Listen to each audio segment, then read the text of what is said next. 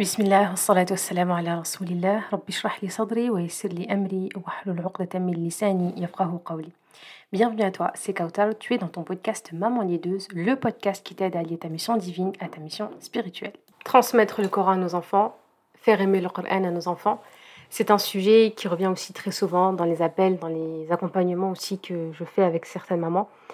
Et je vois que c'est quelque chose qui tient énormément à cœur de beaucoup de mamans. Par contre, il y a énormément aussi de, euh, d'erreurs dans la façon de percevoir la transmission du Coran, dans la façon aussi de le transmettre dans la pédagogie qu'on met en place, euh, ou pour peut dire peut-être l'absence de pédagogie qu'il y a plutôt euh, quant à la transmission du Coran à nos enfants. C'est important et cette transmission-là, elle commence également par nous en tant que maman, en tant que parents en général. Mais c'est important de se dire, ok, la relation que mon enfant a avec le Coran, c'est pas celle que je souhaite qu'il ait avec le Coran. Et je commence du coup par ma relation avec le Coran. Qu'en est-il de ma relation avec le Coran? Qu'en est-il de l'impact du Coran dans mon propre quotidien? Est-ce que la lecture du Coran, est-ce que la mémorisation du Coran fait de moi une meilleure personne? Est-ce que dans Ramadan, dans Ramadan, de khatma en khatma, de clôture du Coran en clôture du Coran, je suis une autre personne et je m'améliore? Est-ce que j'apprends et je mets en application certains versets. Est-ce que je comprends certains versets Ou est-ce que je suis toujours au même point de départ? Je ne sais toujours pas euh, déchiffrer par exemple le Coran alors que ça fait plusieurs années que je m'en rends compte. Est-ce que j'ai toujours le même niveau de fluidité alors que je sais qu'il y a le moyen et il y a les moyens d'améliorer cette fluidité? Est-ce que je peux aller comprendre un peu plus et lire des exégèses, aller comprendre? Et est-ce que je suis aussi dans une éducation spirituelle euh, en tant qu'adulte aussi, en tant que mère, pour pouvoir vraiment m'élever avec ces paroles-là? Si on prend conscience de ça et qu'on focalise notre énergie sur ce pôle-là, sur cette partie-là, qui est notre iceberg à nous en tant que maman, concernant notre relation avec le Coran, il sera bien évidemment beaucoup plus simple et plus logique par la suite que nos enfants nous suivent et aient envie aussi d'apprendre le Coran et qu'ils apprennent aussi à aimer le Coran Karim. Inch'Allah, c'est le sujet de ce podcast. À tout de suite. Tu l'auras compris, les erreurs en tant que parents, on en fait et on en fera toujours. Ce qu'il faut retenir, c'est que certaines de nos erreurs seront un bien pour nos enfants, d'autres vont nous faire grandir et d'autres vont nous rapprocher de notre Seigneur et la liste est longue concernant les erreurs. Donc vouloir être la maman parfaite, ce n'est pas possible ni souhaitable.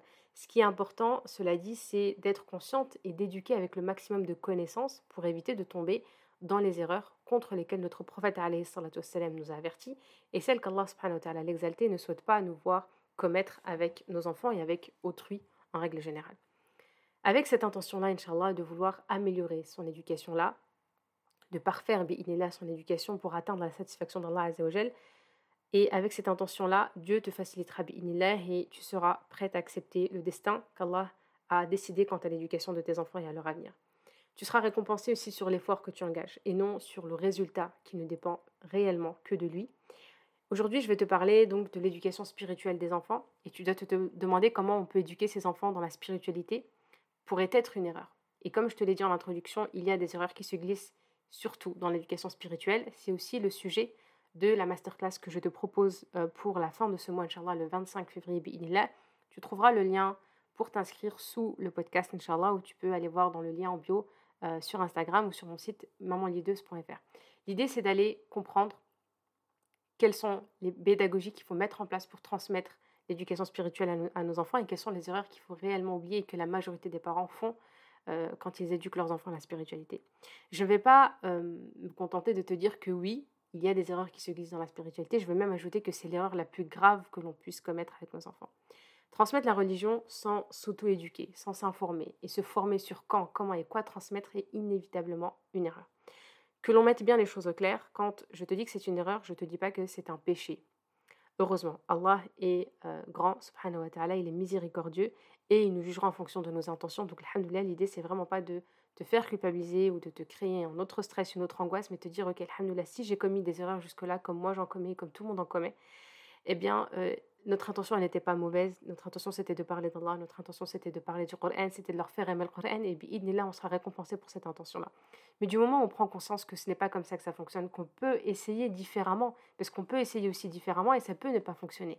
Mais c'est OK, parce que les résultats, ils sont entre les mains d'Allah mais moi, je suis responsable des actions. Si je vois que les actions que je mets en place avec mes enfants, concernant l'éducation spirituelle, concernant la transmission du Coran, de la prière, ça ne marche pas, ça, enfin, dans, tous les sens, et que je crée plus d'opposition avec mes enfants, bah, au bout d'un moment, c'est bon, je me pose et je me dis, bon, bah, est-ce qu'il y a d'autres solutions? Est-ce que je peux essayer différemment? Et c'est là où on est vraiment dans une, une parentalité consciente, et c'est ça qu'on veut, Inch'Allah, en tant que parents musulmans.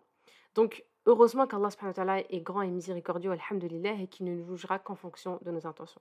C'est ce qui rassure vraiment à chaque fois qu'on apprend de nouvelles choses sur l'éducation. Parce qu'on peut se dire, ouais, j'étais à côté de la plaque, j'ai fait n'importe quoi, euh, je, suis, je, suis, je suis foutu, entre guillemets, Allah ne me pardonnera pas. Non, il faut vraiment garder un bon soupçon vers Allah et se dire que ton intention, elle était bonne, et puis, Allah, il te facilitera, il te pardonnera, Donc voilà pourquoi je tiens à te dire, à toi aussi, que tu gardes ça en tête.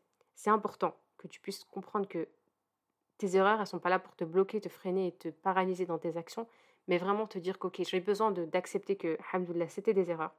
Et je vais finalement demander pardon et agir, surtout corriger en fait les erreurs là pour pouvoir avancer et t'améliorer. Je disais donc que vouloir éduquer son enfant dans le chemin spirituel, c'est notre première mission dans notre rôle de parent et d'éducateur. C'est la chose pour laquelle nous devons donner le meilleur de nous-mêmes et le maximum d'investissement, quelle que soit la nature de cet investissement. C'est grâce à cette éducation spirituelle que euh, on peut espérer la satisfaction d'Allah et sa récompense au paradis. Voilà pourquoi il est essentiel de ne pas sous-estimer cet onglet dans l'éducation. En tant que parent, en tant que maman, tu as deux points essentiels à garder en tête qui relèvent de ta responsabilité en tant que maman dans l'éducation spirituelle. Celle de transmettre la religion, regroupant la construction de la foi, les apprentissages théoriques, les actes d'adoration, la sunna de notre prophète et celle de faire aimer la religion, regroupant les mêmes points avec amour. L'un ne va pas sans l'autre. Tu dois absolument veiller à respecter ces deux points. Lorsque tu transmets à tes enfants, ne pense pas à transmettre sans chercher le moyen de faire aimer à ton enfant ce que tu lui transmets. Ça, c'est très, très, très important. Et d'ailleurs, j'ai eu une de mes élèves dans le coaching qui me disait voilà, mon fils, à chaque fois que je lui dis le prophète, le prophète, il, il a fini par me dire mais à chaque fois, tu me parles de lui. À chaque fois, tu me dis comme le prophète, comme le prophète. Et comme je disais, il a raison. Donc, on a travaillé sur ça pour qu'elle puisse changer sa façon de parler avec son enfant, qu'elle puisse adapter son discours. Parce qu'il a besoin d'abord de connaître ce prophète d'abord de pouvoir l'aimer. Mais c'est pas l'aimer comme toi tu l'aimes, parce que toi, en tant que femme, en tant que mère, en tant qu'adulte, tu es parti chercher des points qui vont te réconforter, où tu n'as même pas besoin d'être convaincu pour l'aimer. Mais lui, en tant qu'enfant, il a besoin un enfant, il ne peut pas aimer tout le monde. Et ça, on le voit dans notre entourage. Je peux dire, voilà, subhanallah, telle personne, il n'arrive pas avec elle, il sent, il n'est pas à l'aise. Alors que toi, tu, vas pouvoir faire abstraction parce que tu es une adulte, parce qu'il y a des liens familiaux, etc. Mais un enfant, il ne sait pas faire exprès. Donc quand il aime bien quelqu'un, il l'aime bien. Quand il n'aime pas, il l'aime pas. Et en fait, il faut vraiment garder ça en tête. Quand tu parles du prophète il va falloir attirer ton enfant par des choses qu'il aime. Qu'il aime donc, s'il était gentil avec les animaux, parler, les enfants adorent les animaux, parler de toutes les scènes où le prophète sallam va avoir des interactions avec les animaux pour montrer que c'était un héros par rapport à ça, sa, sa, rahma qu'il avait envers les animaux, comment il comprenait les animaux, comment il, reprenait les gens, et il en a voulu un homme parce qu'il a une bête portée trop pour sa charge. Ça, c'est des points qu'il faut vraiment mettre en valeur euh, aux yeux de nos enfants. Quand ils grandissent un peu plus dans l'adolescence, c'est pareil. Aller parler un peu de ses interactions avec les jeunes, comment il met en valeur les jeunes, comment il était héroïque dans, ses, dans, ses, dans sa façon d'agir, comment il était stratège, comment il était leader, comment il était planificateur, comment il était dans le jeu. Il y a énormément d'histoires du prophète, notamment avec sa force physique. Ça, c'est quelque chose de très important, comment il a réussi à battre un, homme qui était euh, connu pour être le plus redoutable, pour être celui qui gagnait tous les combats de force, de lutte, et le prophète salem va gagner contre lui tous les combats. Il y a beaucoup d'histoires. Il va falloir aller chercher tout ce que votre enfant aime pour pouvoir attirer. Et finalement, c'est ça, quand on est dans l'influence, les influenceurs, ils vont aller les chercher par des centres d'intérêt qui sont en commun et qu'ils aiment chez eux. Et ça, c'est important, encore une fois, de garder ces deux points essentiels quand tu transmets euh, l'amour du prophète salem et l'amour d'Allah. L'un ne va pas sans l'autre. Combien de parents euh, s'acharnent à vouloir faire mémoriser le Coran, les hadiths, sans prendre le temps d'évaluer l'amour que porte leur enfant à ses apprentissages. Combien de parents se comparent à d'autres parents en comptant le nombre de surat Le classement dans les concours, sans s'intéresser aux liens que leur enfant a noué ou non avec le Coran al-Karim. Combien d'enfants se sentent-ils aimés par le prophète Très peu. Très peu se sentent aimés par le prophète. Avec mon expérience, j'ai constaté qu'il y avait deux comportements chez les parents dans l'éducation spirituelle qui sont source de plusieurs erreurs. Des parents qui commencent à transmettre très tôt des connaissances religieuses, que ce soit dans la théorie ou la pratique, et des parents qui commencent à transmettre très tard. Dans les deux cas, c'est une erreur. Trop tôt entraîne pour la majorité une fuite de l'enfant qui a été discipliné très tôt et une fois pubère, il est déjà fatigué et lassé. Et trop tard, l'enfant il a accumulé trop de retard qui implique euh, plus d'engagement et d'effort de sa part pour pouvoir être prêt à accomplir euh, les actes qui lui sont maintenant obligatoires. Et ça me rappelle l'histoire d'une famille que je connais personnellement qui, euh, avec la plus belle intention, ont voulu éduquer leur enfant dans la spiritualité par amour et par peur de ne manquer de spiritualité comme eux en fait l'ont vécu étant plus jeunes. Et c'est pour ça que c'est aussi important d'aller chercher à chaque fois l'iceberg. Quand moi j'ai manqué beaucoup de spiritualité et que je veux mes enfants euh, soient nourris parce que moi j'ai une soif, j'ai une soif, mais attention, c'est ton besoin que tu es en train de combler, c'est pas le leur. Donc les parents qui n'ont pas grandi dans un cadre religieux, ils ont voulu rattraper ce, manque en éduquant leurs enfants dans, dans la religion le plus vite possible.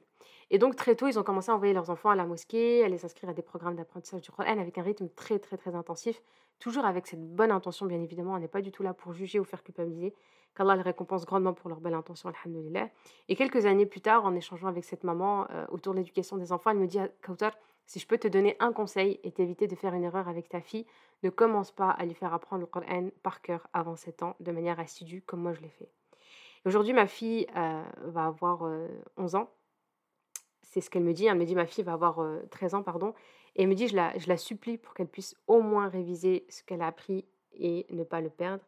Et elle dit, je me suis rendu compte qu'en fait, on était trop exigeant. Et maintenant, elle demande le minimum. Elle, elle voulait juste que sa fille puisse au moins mémoriser. Et c'était difficile pour elle parce que la fille a fait finalement une overdose euh, de, de toute cette, euh, cette ambiance, ce programme assidu.